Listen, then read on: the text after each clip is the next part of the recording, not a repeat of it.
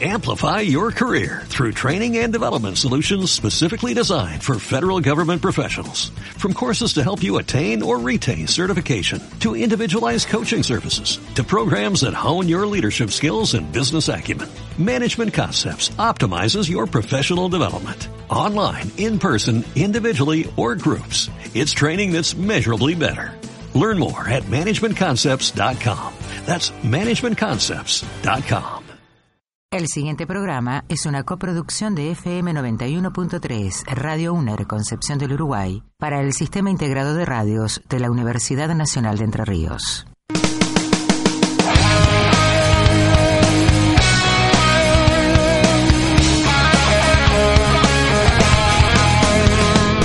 Popcast con Mario y Juan Claus.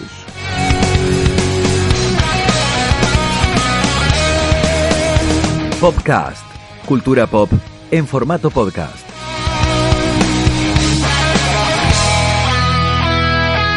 Popcast, cultura pop en la radio de la UNER. Hola, ¿qué tal? Eh, bienvenidas, bienvenidos a una nueva emisión de Popcast. ¿Cómo está Juan? Muy bien, Mario. Contento nuevamente de estar aquí al aire de las radios de la Universidad Nacional de Entre Ríos, haciendo esto que nos gusta, que es hablar un poco sobre cultura, consumos este, eh, que tienen que ver con la cultura pop. Eh, desde diferentes ángulos, desde el cine, la radio, la televisión, cómics, y en esta oportunidad haciendo una especie de balance, de cierre, estamos grabando esto ya sobre el, cierre ultimísimo del año, eh, estas épocas que eh, se prestan para hacer balances, para hacer un poco de, repensar un poco lo que, ha pasado, lo que ha transcurrido, y en este caso eh, una época que no solo cierra este año 2019, sino que es un cierre de década. Entonces, como nos gustan los números redondos y suelen ser buenos también para tomarse un momento y repensar, eh, bueno, dentro de estos últimos 10 años, qué es lo que ha transcurrido, qué cambios se han vivido dentro de eh, estos eh, temas que nos gusta tratar en, en- en este programa y bueno, tratar de invitarlos a hacer este recorrido que no va a ser eh, ni minucioso ni excesivamente cronológico, simplemente por ahí poner en contexto y revisar algunas de estas cosas que hemos compartido en los últimos 10 años. Sí, seguramente se nos van a escapar unas cuantas cosas. Una vez que reescuchemos este material, vamos a decir, uy, mira, nos faltó hablar de tal o cual cosa. Pero bien, como decía Juan, esto es un recorrido arbitrario en base un poco a lo que nos acordamos, también a lo que hemos vivido, eh, a la experiencia como consumidor también, ¿no? Como siempre decimos, no queremos que esto sea un, eh, un raconto wikipédico, sino también en base a, a, a lo experiencial, ¿no? Seguro, bueno, tenemos aparte una década que ha estado cargadísima de cosas, que ha tenido muchísimos cambios, que ha sufrido eh, en, lo que es consumos culturales, eh, modificaciones que han redefinido eh, la manera en que se consume, la manera en que recibimos, por ejemplo, la televisión, los libros, el cine, hasta los libros, los cómics. Entonces, bueno, si te parece, vamos a empezar a hablar de algunas de esas cosas que han sido icónicas y que, mm, bueno, eh, tienen que ver con, por ejemplo, eh, desde lo cultural en, en términos más amplios, ¿no? El alcance de lo digital. Eh, nosotros eh, arrancamos la década ya con Internet como una vieja conocida, como si nos hubiéramos conocido de toda la vida, eh, pero eh, con eh, un, un ámbito digital que todavía no alcanzaba todos los rincones de los consumos culturales como está sucediendo en el, en el día de hoy. Sin embargo, eh, son 10 años que se volaron. Pero mira, yo te voy a tirar algunos números. Por ejemplo, lo que tiene que ver con cine digital. El cine digital eh, es eh, hoy por hoy una realidad que está por todos lados, es eh, prácticamente muy difícil encontrar una proyección que no sea digital, es prácticamente imposible, estamos hablando de un puñado de salas y algunas proyecciones muy específicas en nuestro país y en el mundo. Y para darte algunos números de lo que es el cine digital y cómo ha evolucionado en esta década, podemos hablar de que eh, Hoyts, por ejemplo, una de las grandes cadenas que se encuentran en nuestro país, había empezado su conversión digital antes de comenzar esta, esta, década, en 2008, pero la concretó finalmente en 2013. Eh, que cuando estaba arrancando la, la década, acá en Argentina había unas 30 salas únicamente digitales. El resto, eh, y pertenecientes, como decimos, a eh, las grandes cadenas que, mm, que, bueno, que estaban renovando sus equipos, invirtiendo en esas primeras líneas de, de proyectores eh, ya sean los Christie, los Barco, eh, que estaban eh, surgiendo y que prometían grandes ahorros a largo plazo, ¿no? la posibilidad de ahorrarse la distribución de, esas latas de película. Mm. una lata de película, una, una, película lleva cinco latas. Esas cinco latas pesan unos 30 kilos, tener que transportarlo este, a todos los puntos del país era algo sumamente engorroso y costoso, sobre todo cuando hoy eh, en un eh, disco rígido te transmite la película o en algunos casos inclusive se la puede descargar eh, directamente por, por, un servicio online, digamos, el cine con un, un, usuario y contraseña propio, se descargan la película y ah, también hay un altísimo control de cómo se reproduce esa película, de qué manera. Claro, incluso la experiencia no era la misma también, nos pasaba acá, este lo estamos grabando desde el interior de la provincia de Entre Ríos, que por ahí los grandes eh, tanques de Hollywood llegaban un poco gastaditos acá. Sí, ¿eh? sí. Pasaba de decir, uy, mira, este, estos rollos pasaron a saber por cuántos otros cines, otras salas, y se notaba la, la, la, degradación que ya tenían por el propio uso, ¿no? Había una especie de circuito primario y circuito secundario de, de las películas, porque claro, en el solo proyectarlas, por más cuidado que uno tenga, se van rayando, se van perdiendo partes que a veces hay que emparcharlas. Bueno, eso que uno eh, se había acostumbrado de toda la vida, eh, de ver tratar de ir a ver las primeras semanas la película porque sabías que si no después se iba a ir degradando o los que hemos ido a ver películas varias veces eh, te ibas dando cuenta que en el mismo cine, bueno, habían ido sufriendo este deterioro. Y mm, bueno, esto se fue borrando. Hoy, para, hoy por hoy parece una locura, pero eh, decíamos, en 2010 30 salas en la Argentina. En 2015 esto alcanzaba casi al 80%, gracias en parte a que el Inca, fines de 2013, se propone hacer también eh, un programa de digitalización de las salas, largan créditos a tasas blandas, eh, largan procesos de capacitación también para este, proyectoristas. Entonces, fomentando, ellos decían, no, es que queremos erradicar, decían desde el Inca, eh, la, proyección tradicional, pero hay una realidad, hay un negocio que, este, al que no se le puede escapar y bueno, querían dar una mano para que eh, las salas, sobre todo las salas independientes y demás, pudieran acceder y mm, llegamos así a un 2019 eh, donde el 100% prácticamente de, las salas están, decíamos, con este formato nuevo, donde los estrenos nos llegan. Tenemos mucha más variedad de películas gracias a esto también. Eh, más variedad en cuanto a la, cantidad de estrenos ¿no? que pueden llegar eh, a salas y bueno, salas aquí en el interior del país sobre todo, eso se nota mucho la diferencia. por otro lado, se ha dado eh, una, una, ampliación de la oferta y una reducción en eh, los productores de contenido. Sí, sí, sí. Quería, antes de, continuar con otro tema, eh, más allá del salto cualitativo ¿no? del cine digital, también pasó por ahí que las grandes cadenas han ido absorbiendo a los, cines de barrio, a los cines de, los pueblos chicos. Exacto. Y como que se ha sanitizado un poco y son todas las salas iguales. Son hiper cómodas, un servicio excelente. Eh, por eso digo, desde lo técnico y desde la, desde la calidad es impecable.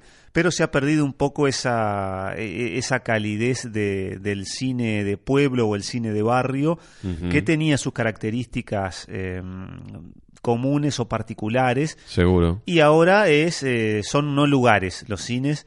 eh, y eh, eso, eso, uno que por ahí conoció los cines eh, de antes, eh, se, se extraña un poquito, al menos hay cierta nostalgia, ¿no? Seguro, seguro. Y también hay, lo que se ha perdido en esta unificación es la variedad en la oferta por ahí.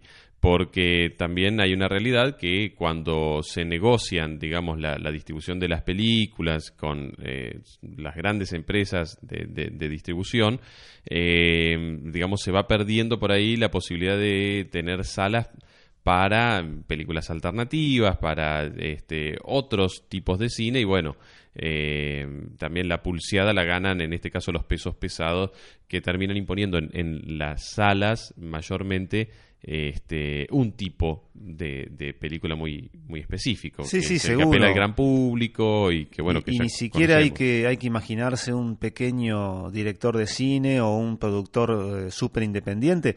Eh, en 2019, sin ir más lejos, con todo el tema que hubo con Scorsese y su desembarco en Netflix, Claro. él hace poco eh, contó que lo hizo casi con, con una suma de desesperación tal de decir yo la verdad que quiero quiero mostrar lo que hago y sí es lógico que en esta época él eh, decía que por ahí se le da más, más bolilla o más circuito a otro tipo de producciones. En particular, él había mencionado la de superhéroes, a lo que es el cine de, de Marvel y qué sé yo.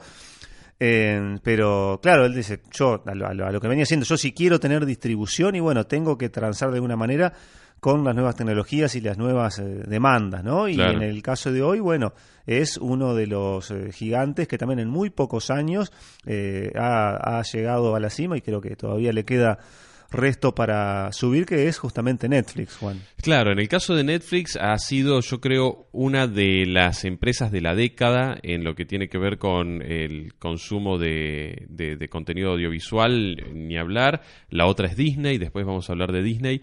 Pero en el caso de Netflix, eh, ellos tuvieron un salto impresionante. Netflix nace inicialmente como una empresa de video on demand, eh, pero por correspondencia. Es decir, ellos tenían un servicio online donde vos ibas, pedías la película, eh, pedías dos o tres películas que te manden, y ellos te iban mandando por correo, a vos te llegaba el DVD a tu casa en, en un sobrecito, mirabas la película, la metías en un sobre eh, que ya venía, digamos, no tenías que, que pagar extra para la devolución, eh, por un arreglo que ellos tenían. Bueno, ponías de vuelta el, el DVD en el sobrecito, eso lo mandaban de vuelta y, y así te llegaba después la próxima película.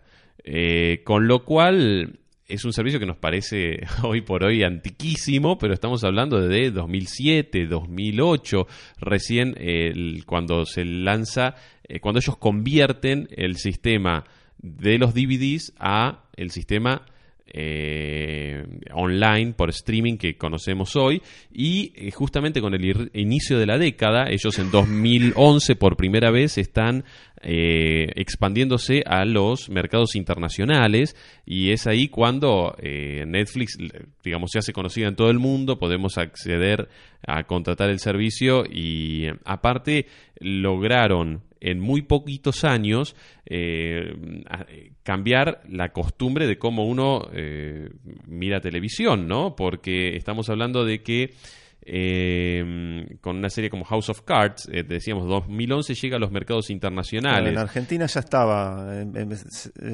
desembarcaba tímidamente en Argentina. Sí, en eh, 2011. pero mu- mucha gente no la conocía y de repente tuvieron una campaña muy agresiva con lo que fue House of Cards, la serie con Kevin Spacey, que en 2013 arrancó y decíamos con este formato nuevo donde te colgaban toda la serie online para que vos la pudieras ver, tuvo muy buen eh, boca a boca y eso eh, ayudó muchísimo con un servicio que era inicialmente muy muy económico. Sí, y revolucionario en, en la distribución, ¿no? Como decís vos, colgaban la temporada entera, algo in- in- inédito. Y sí, eh, sus protagonistas eh, la militaron mucho. En el caso de Kevin Spacey, siempre salió a hablar, eh, por supuesto, muy a favor y hablando de que esto era eh, la televisión del futuro y la producción de, contenidos, que era lo que se venía. Y la verdad que razón no, no le faltó. Y ahora tenemos una realidad donde Netflix está comprando cines para poder proyectar sus películas y para que de alguna manera eso entre, de, cuadre, digamos, dentro de los requerimientos, por ejemplo, de la academia, porque hubo muchos, muchas críticas de que eh, como una película que se estrena por streaming eh, no se va a... Este, está en la misma altura de competir que una película que, eh, digamos, encaró todos los costos operativos para estar en los cines físicamente. Entonces, bueno, es, una, es un debate que se dio muy fuerte dentro de estos últimos años y que ahora eh, esto va a continuar. Y Netflix, bueno, lo abordó de esta manera diciendo, bueno, quieren que esté en cine, bueno, vamos a comprar algunas salas este, y vamos a proyectar ahí nuestras películas y después, bueno, pero la realidad, como vos bien decías, eh, tenemos eh, grandes artistas que están trabajando y que, digamos, no se la achican a trabajar con eh, estos servicios de streaming, como mencionabas el caso de Scorsese, Alfonso Cuarón con Roma, que también multipremiada este, en 2018 en, los premios Oscar y bueno, con muy buena recepción del público. Este, también otro trabajo, eh, digamos, notable que tuvo distribución en cines, pero que salió primero en streaming, bueno, estas cosas raras que se están dando y que cada vez yo creo se van a, dar más seguido. Sí, y es como una especie de, discriminación o de pensar que por ahí es un producto más clase B, pero por los costos. Como decís vos, eh, es algo que se estrena vía streaming en lugar de hacerlo eh, en los cines eh, a lo largo de, de todo el mundo, pero a nivel calidad cinematográfica, eh, no es que es de, una calidad menor. No, no, desde la producción, desde la proyección eh, no se puede argumentar, digamos, porque es otra, otra cuestión, digamos, la, resolución que tiene hoy por hoy este, Netflix, que es muy buena y que seguro la van a seguir incrementando. Este, digamos, desde ese costado uno sigue, lógicamente, priorizando, no es lo mismo verla en un buen cine, en una buena proyección, que verla en tu casa este, con eh, la compresión de, Netflix, sin el por mejor home theater que tengas, digamos, este, mm, sigue, sigue, sigue habiendo una, una, diferencia. Pero esa diferencia cada vez se ha ido achicando más. Y hay que tener en cuenta también que no tiene que ver solamente con la, la recepción del usuario y demás, sino que hay todo un sistema, y esto es en realidad el eje del problema y el eje de la discusión, que eh, más allá de que los autores dicen, ay, sí, pero yo creo que mi, pantalla eh, no es lo mismo, yo lo hice para una pantalla grande, no la hice para pantalla chica, qué sé yo, pero la realidad es que hay una, un eje económico que es el que gobierna todo y que tiene que ver con que depende un montón de gente y hay todo un, circuito que depende de que la gente vaya al cine. Si vos empezás a producir directamente y ya eliminás al cine como una necesidad, eh, el cine cada vez tiene menos presencia. Antes vos tenías que ir a ver una película porque eh, recién dentro de un año iba a salir en el videoclub, a los dos años iba a salir en cable. Ahora de repente, si vos podés ir a, Netflix y mirar la película que está en el cine, ¿para qué vas a pagar extra para ir al cine? Eh, sí, seguro. Sí, por una cuestión de costos, sí, no valdría la pena. Ya si es por un consumo cultural, una salida al cine equivale justamente a una salida, eh, es salir de tu casa, verlo en pantalla grande, después salís a comer. Ya habla de eh, otro concepto del consumo eh, cultural en general. Por supuesto que si es en costo, sí, más vale, vos decís me quedo mirándolo en casa. Bueno, mira, justamente vos decís esto del cine, de los distintos eh, formatos. En 2010 también llegaba el primer smartphone con Android al país. Eh, era el Motorola Milestone. Eh, nosotros tenemos un amigo que siempre está a la vanguardia y él lo, él lo tuvo, lo tenía. Y era, ¿qué es esto que tenés acá, Adrián? Y era un telefonito Motorola negro muy muy muy lindo, de muy buena pinta, de aquellos que tenían el teclado slide, ¿te acordás? Claro. Que vos lo deslizabas y tenías el teclado físico, aunque también tenías el teclado en pantalla, ¿verdad? Que era una especie de híbrido ahí como para irse acostumbrando.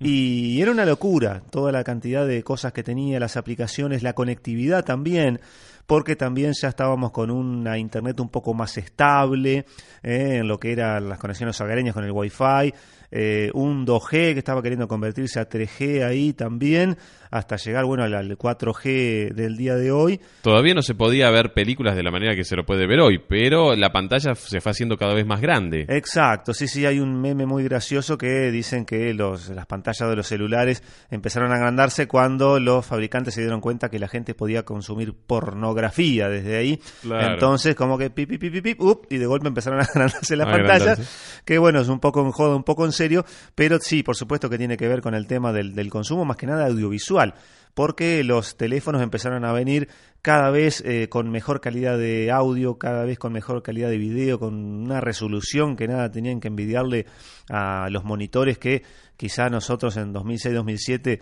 eran monitores de PC que eran última tecnología, última gama, y un teléfono de hoy de no demasiadas pulgadas eh, la, calidad que tiene...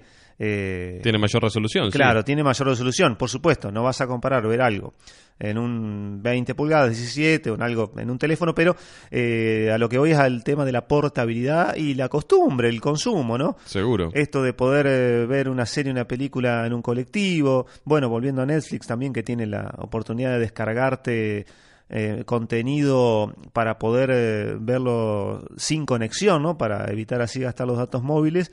Eso creo que cambió muchísimo también la manera de, de, consumir series, cine, documentales y bueno, y toda la, la gran gama de, de contenido que ofrece hoy, un el caso que estamos comentando de Netflix, pero bueno, hay otros y seguramente van a seguir saliendo. Sí, los demás servicios hay que tener en cuenta que, bueno, estamos hablando de Netflix porque fue el caso paradigmático y es el modelo que todo el mundo, digamos, apuntó a copiar, eh, y no solo porque hicieron punta con el, con el formato, con la manera de presentarlo, sino con el contenido, la presentación, y de repente eh, hay todo un abanico hoy de posibilidades de contenido, de, mm, no sé, estamos hablando desde Amazon, a Hulu, a HBO, a bueno Disney Plus que se lanzó recientemente en los mercados eh, del norte. Y bueno estamos en un panorama donde de repente tenemos una cantidad una variedad de oferta que nunca había existido para de producciones tanto de televisión como de cine, pero bueno, todo a través de la pantalla chica, pero nunca habíamos tenido tanto, tanto contenido. De repente poder eh, acceder a un servicio como, eh, eh, bueno, cualquiera de esos que estamos hablando, pero Disney particularmente, que tiene un catálogo de décadas y décadas y lo pusieron ahí, todo ahí. todo ahí, por el mismo precio. Este, de repente, eh, bueno, esto significó, por supuesto, el fin para los videoclubs. Estamos hablando que antes de mediar la década, fíjate vos, en 2011 llegaba Netflix, decíamos, a los mercados internacionales. En 2014 cierra Blockbuster. 2014, eh, un, blockbuster que ya venía bastante golpeado, qué sé yo, y en esa época, 2014, antes de, promediar la década, cierra, quedan algunos, creo que ahora queda uno solo, eh, no sé, en el norte de los Estados Unidos o en Canadá, ahora no recuerdo, eh, que es más una no se todavía había claro quedaban dos y el uno de los dos cerró este este año el otro aparentemente todavía se sostiene pero este mm, son casos muy particulares no de toda una industria del videoclub que mm, se dejó se, se perdió. Eh, no tiene que ver solamente con la industria del videoclub, del tipo que lo transporta los videos hasta el videoclub, sino de, eh, por ejemplo, las plantas, este, aquí ubicadas famosamente en, San Luis. San Luis. Este, Claro, producción de, en su momento, de videocassettes, después se transformaron en este, productoras de DVD y ahora creo que están reconvertidas a, no sé, hacer eh, cualquier otro tipo de, productos que no tienen nada que ver con esto, pero eh, distribuidoras enteras en capital que, eh, digamos, que contrataban, tenían muchos empleados y demás, y bueno, y hoy por hoy se maneja todo online, se maneja todo de otra manera. y se ha perdido, bueno, una, un, un, ámbito laboral que ha cambiado muchísimo. Este, y de la mano justamente de la tecnología y de estas grandes empresas. Eh, si te parece, hablando de grandes empresas, una es Netflix, la otra, decía yo, es Disney. Disney es probablemente la empresa de, esta década en lo que refiere a consumos culturales. Una película, una película, una mm, productora de películas, de series, de, todo tipo de, de- de merchandising que se te ocurra, em, que se ha ido ampliando a un punto que todavía no puede ser catalogado como monopólico porque simplemente hay otras productoras. Este, en particular el caso de Time Warner, que ahora se, eh, hizo un merger, una, una unión ahí con ATT, eh, que son lo- los que tienen, digamos, HBO. Eh, por el otro lado, eh, NBC. Pero estamos hablando de un puñadito de, productoras. Cada vez son menos, cada vez eh, las corporaciones se hacen más grandes y el caso de Disney que compró ya arrancando la década, eh, antes de arrancar la década, en 2009 había comprado Marvel. Eh, con lo cual nos dieron toda esta saga fantástica de, la, de los Vengadores, digamos, culminando justamente ahora con Endgame. Y mm, después en 2012 compró a Lucasfilm los derechos de Star Wars, que bueno, habíamos estado hablando en los otros programas.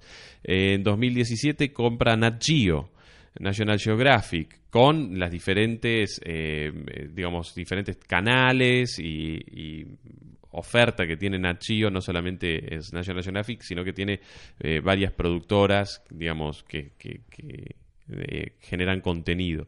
Eh, después compra en 2019 a Fox, la 20th Century Fox, uno de los estudios tradicionales eh, que le hacían la contra, que tenía, digamos, una presencia en televisión muy fuerte, con varios canales distintos dedicados a diferentes públicos y bueno, ahora es adquirido, no solamente adquiere, digamos, esas vías de distribución, sino también la propiedad intelectual eh, que tiene que ver con los superhéroes, personajes, este, historias para, para retransmitir, un montón de, este, de elementos que están ya ahora parte de Disney, ahora tienen el sello Disney. Sí, sí, y Eh, seguramente esto irá a seguir creciendo.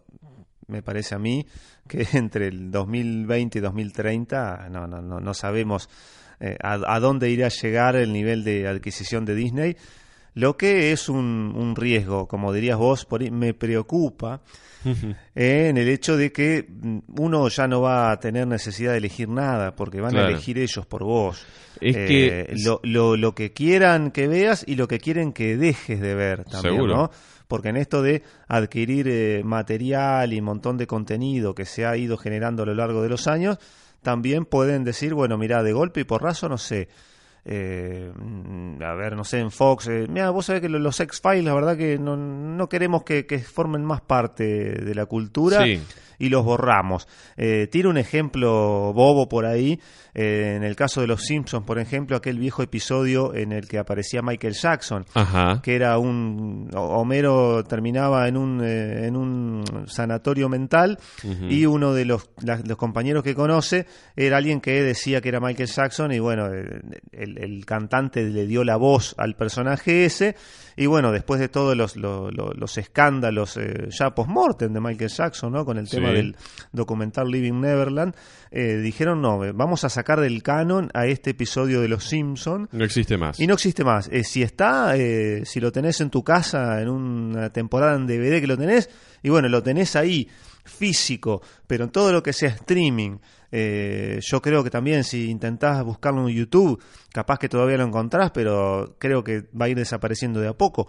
Seguro. Y eso es, va a ser pensar, uy, hay algo que yo vi una vez y que ahora ya no se puede ver más. Y es muy loco pensarlo de esa manera. Y en este caso, bueno, era por una cuestión bastante jorobada, ¿no? Claro. Pero después, qué sé yo, eh, como digo, hay que ver qué les Bueno, parece a ellos, sí, eh, sí, porque es, es- una decisión Mirá. meramente empresarial después de decir, mira, yo ahora, no sé, no quiero me hinché las bolas de, de, de Yoda y no, bueno, Yoda lo vamos a borrar del canon de Star Wars. Sí, o porque tratar se, de- me, se me pinta. Tratar me- de tapar algunas cosas. No sé, yo por ejemplo me crié, yo tengo en VHS original una película que se llama Canción del Sur.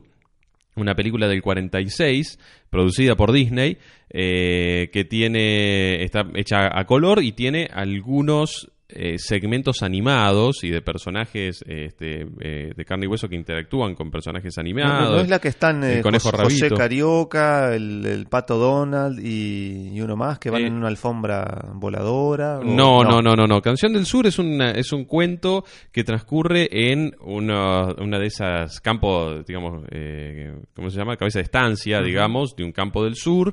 Eh, la historia está protagonizada por unos chicos que son los hijos blancos, digamos, de la, de la familia y que tienen ahí a, a un tío negro que es eh, evidentemente, el, digamos, un negro esclavo, parte de la plantación, que les cuenta las historias de el hermano Rabito, que es el, eh, un conejo que tiene diferentes historias, bueno, tiene todas historias con, con moraleja y que este, los van ayudando a los niños a sobreponerse a diferentes cuestiones que por ahí eh, eh, tienen que ver con que los compañeritos no los aceptan y demás.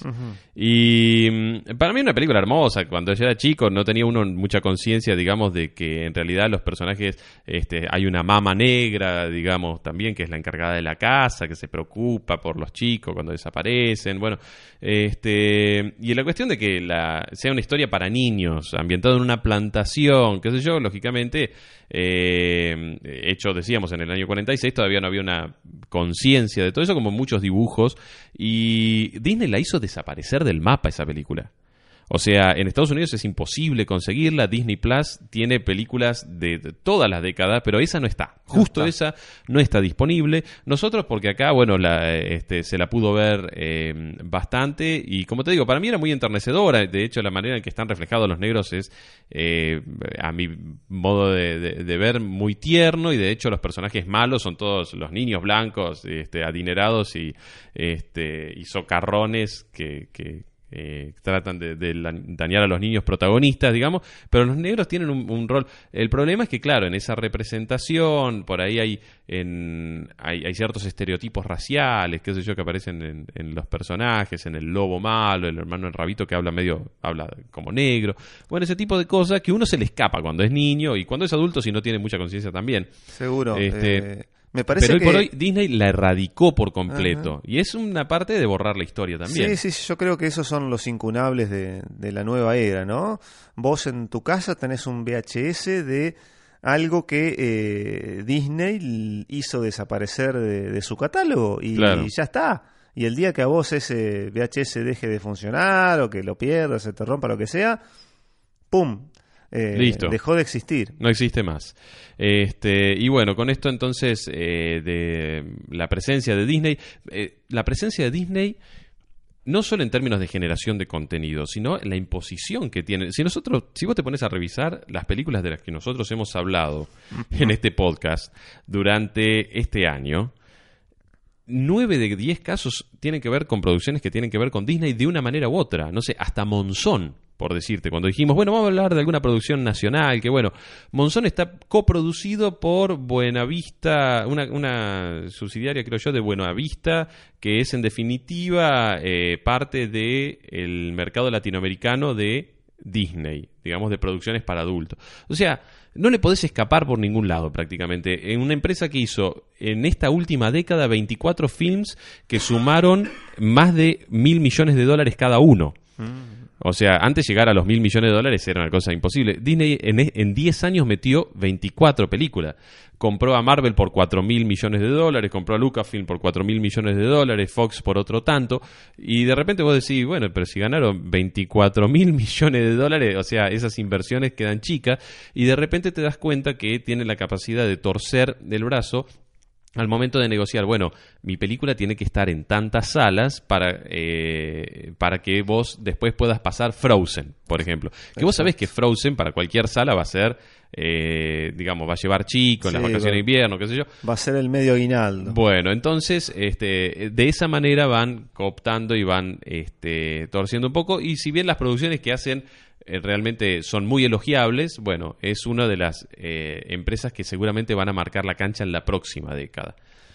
Este, mm, ¿Con qué seguimos, Mario? ¿Qué te parece? ¿Qué Hacemos más una... tenemos de las cosas que han pasado? Bueno, hablando por ahí de, de personalidades, eh, hablábamos de Kevin Spacey justamente, eh, que todavía en 2013, en la primera temporada de House of Cards, eh, era un, un, artista reconocido, eh, respetable, y bueno, por ahí en esto también de eh, borrar del mapa algo, se puede decir que Netflix lo ha borrado del mapa también a Kevin Spacey. Tal cual. bueno, por por cosas de, de, público conocimiento, o tuvo denuncias de, de abusos varios, eh, por mucho, mucha cantidad de, actores y actrices también.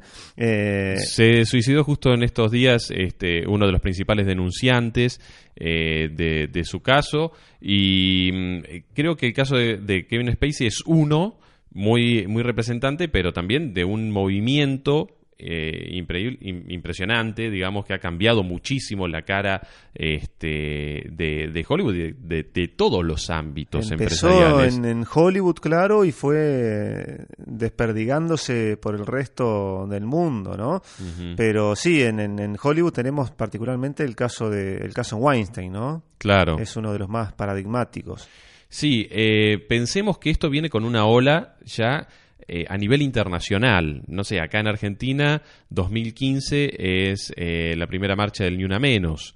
Eh, promediando la década empiezan a visibilizarse en los medios las cuestiones de los crímenes de género, los derechos de la mujer, después el debate por el aborto y digamos un montón de cosas que van de la mano a visibilizar los movimientos feministas, movilizar también, eh, digamos, dentro de Hollywood, la cuestión de la representación salarial, ¿no? La igualdad en cuanto a posibilidades, que todavía no está, todavía está muy lejos, digamos, en cuanto a la posibilidad de acceder a eh, lugares, no sé, tener directoras mujeres al, a cargo de grandes eh, tanques de, de, tanques de, taquilla.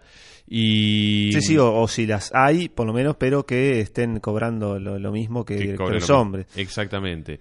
Pero bueno decíamos eh, acá a nivel local el ni una menos 2015 toda esta visibilización lo de Weinstein fue en 2010 siete si no recuerdo mal. Este, con lo cual, bueno, es... Eh, a ver, espera que yo lo tenía escrito por acá. bueno, mientras yo voy eh, acotando que eh, fue más que nada también un, cambio de paradigma en el tema de naturalizar por ahí esos tratos, porque lo de Harvey Weinstein era como un secreto a voces, todos sabían que era ese productor que por ahí era medio toquete.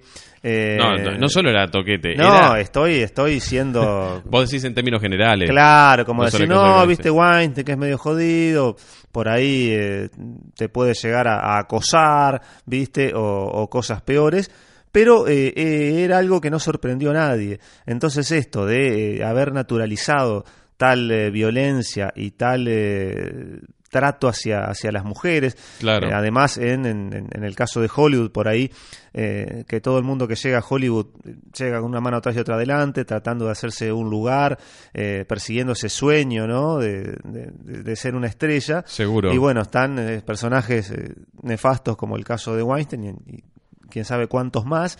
que se aprovechaban de todo esto y era un uso, una mm, una, una costumbre, un, una herramienta común y bueno, todos sabían, pero eh, lo callaban eh, o lo omitían directamente y creo que el cambio de paradigma fue en ese en decir, che, a mí también eh, me pasó, vamos a salir a denunciarlo, y al que no le pasó pero conocía, decir, sí, mira, yo la verdad que sabía, estuve mal, pero ahora quiero hablar y bueno, quiero cambiar eh, mi manera de, verlo, ¿no? Exactamente, sí, sí, estamos hablando de...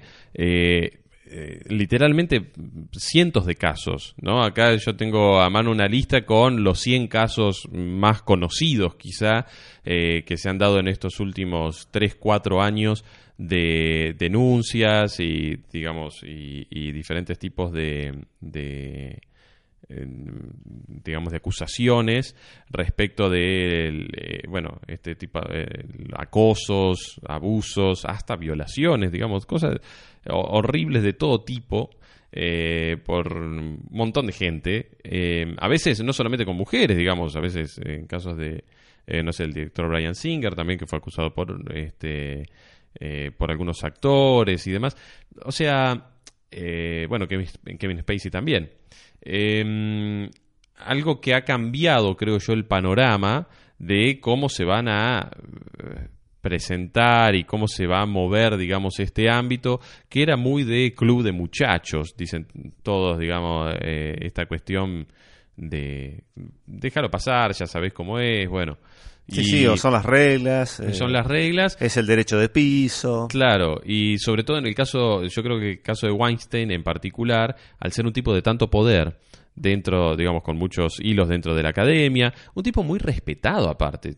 Tener en cuenta que, eh, digamos, The Weinstein Company, que él manejaba con, con el hermano, eh, fueron la, productora de las películas, por, decirte, de Quentin Tarantino, pero también de eh, decenas de otros autores independientes o más artísticos que eh, apuntaban a la carrera por el Oscar, que hacían producciones, eh, digamos, que estaban muy bien vistas por la crítica, es decir, em, digamos, una productora que era grande, era pesada, tenía algunos nombres muy importantes y bueno, se lo dejaba pasar, se lo dejaba pasar y claro, y él tenía esa capacidad de poder decir, yo te puedo arruinar la carrera.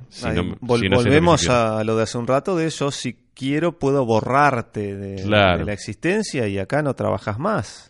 Así que bueno, estas prácticas lamentablemente no vamos a decir que van a desaparecer, pero sí eh, podemos decir que seguramente se van a tener que cuidar mucho más quienes estén en situaciones de poder y eh, pretendan, bueno, eh, justamente accionar sobre otros en, en, lo que tiene que ver a, derechos sexuales. Bien, bien. Me parece bien también para que las nuevas generaciones vayan eh, viendo cómo, cómo era todo esto y cómo por suerte se, se, puede ir terminando.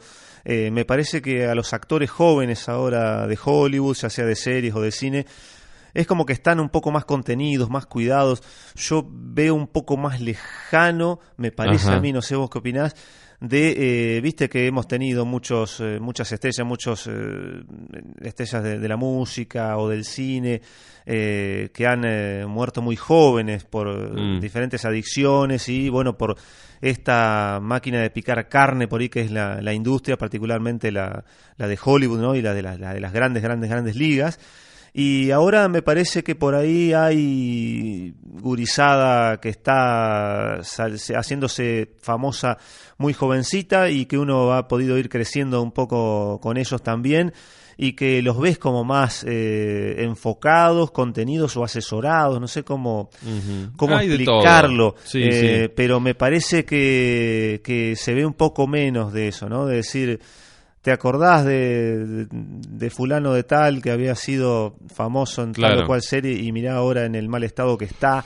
Y eh, sí, hasta por ahí nomás. No sé, yo creo que por ahí hay casos donde por ahí han podido este, digamos, evadir lo que uno veía como un destino trágico, inminente, no sé, el caso de Justin Bieber, que venía de mal en peor, por decirte, este, o Miley esos casos que uno dice, bueno, viste, ya han, habido tantos casos de, jóvenes, y sin embargo, no sé, la década, ahora que estamos hablando, arranca 2011, la muerte de Amy Winehouse, un caso tristísimo, eh, que no tiene que ver, em, yo creo que la picadora de carne sigue existiendo creo que el, cuando vos tenés familiares a la vuelta que te quieren aprovechar y demás, eso va a seguir existiendo. Y el mundo, digamos, de los vicios y de todo, lamentablemente, eh, por ahí hemos tenido, sí, algunos casos de, de, algunos eh, eh, jóvenes actores, actrices, cantantes que por ahí se encamina. pero no, sé si es una tendencia. Quizá ha sido un, un, punto de vista más optimista de mi parte. ojalá, ojalá lo eh, sea. Ojalá, que así sea. así. Pero no sé,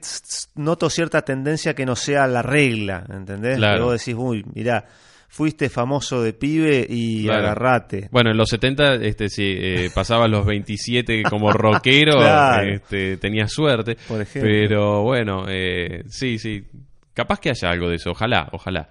Em, esta década tuvo, bueno, hablábamos de música, en términos musicales, la, hay, un ritmo que ha permeado todo, que tiene que ver con la ubicuidad del trap y del rap, después particularmente, eh, y algo que creo que es notable, eh, más allá de digamos, el alcance que ha tenido, eh, porque digamos, alcanza a, permear otros géneros.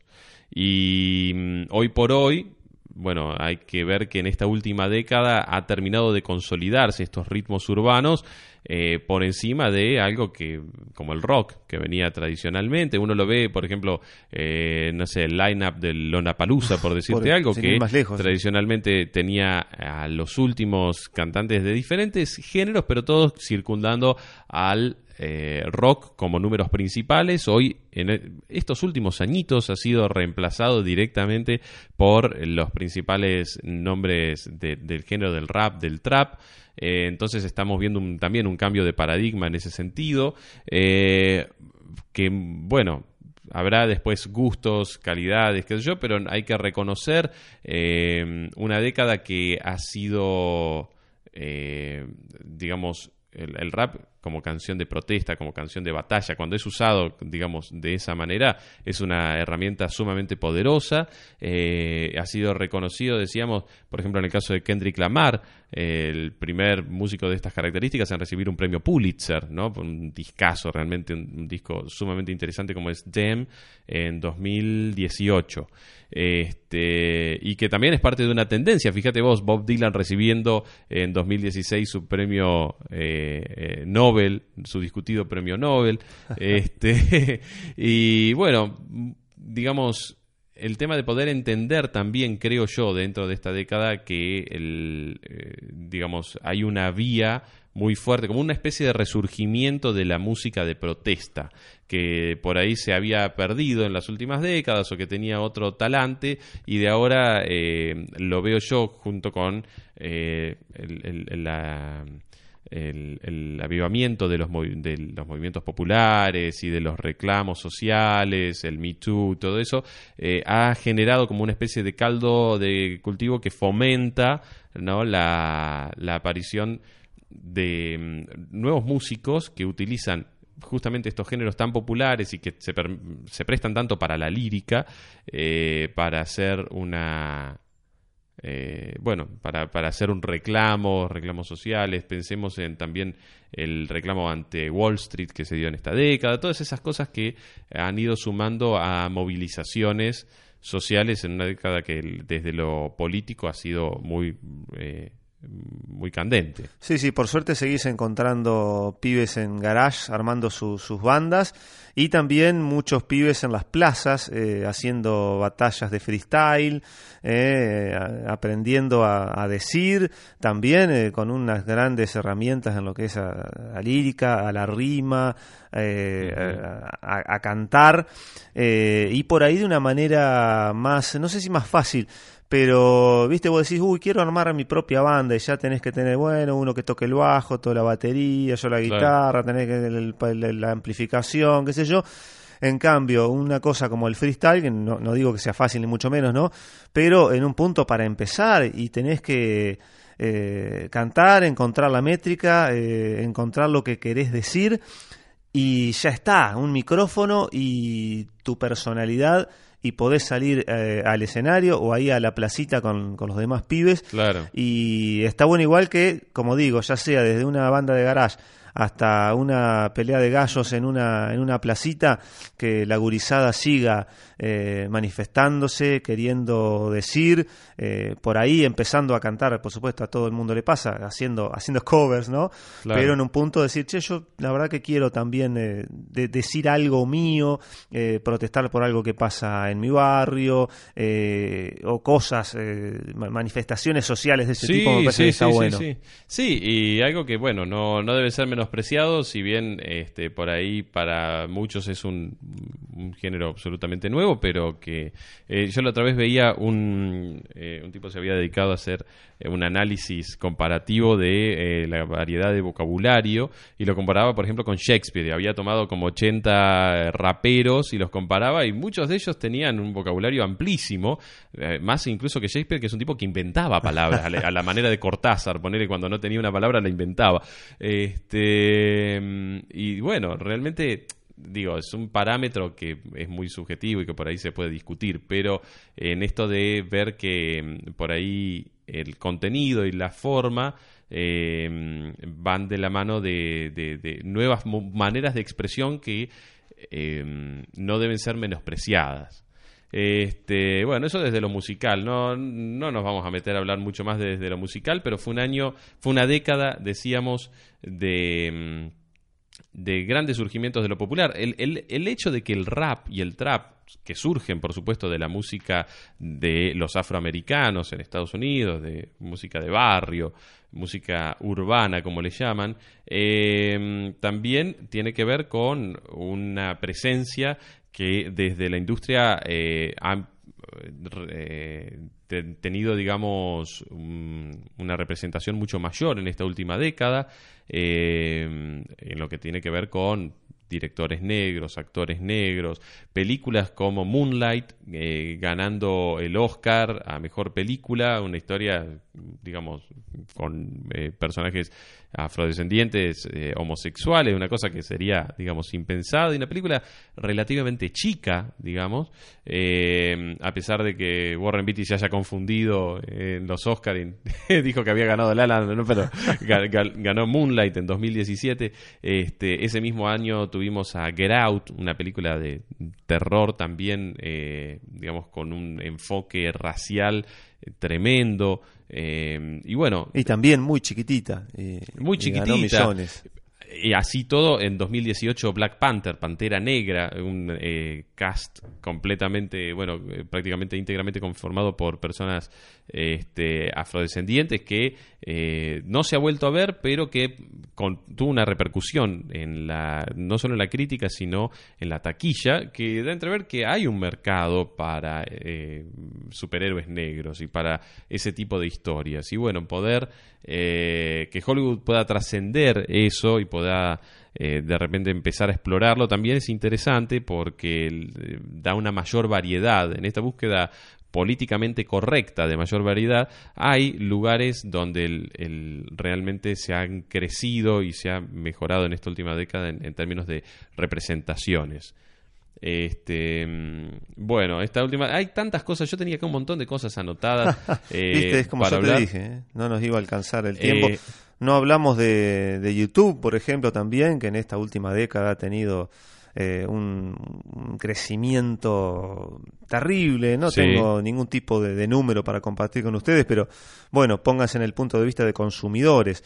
Eh, hoy en día sería yendo de, Netflix a YouTube, también que no son, no es lo mismo. Eh, por ahí YouTube está más refugio justamente de otra cosa, otro tipo de mm, creadores de contenido que no lo tenemos en esta lista, pero hablamos de, de los influencers, ¿no? Claro. Eh, personas de, carne y hueso, eh, que pueden ser eh, nuestro vecino, y que bueno, tiene carisma para estar en Internet y tiene una personalidad tal que bueno, ya sea divulgando recetas de cocina o divulgando su vida privada o hablando de películas, de cine o lo que sea, es un nuevo famoso, es un, nuevo tipo de famoso hoy en Internet en este caso. Y bueno, capaz que tenemos más tiempo de, más, horas de, visión en una semana eh, de tal o cual influencer o youtuber que capaz de nuestro mejor amigo porque nunca nos hacemos tiempo para juntarnos claro. Eh, o con algún familiar y vos decís no mira me quedé hasta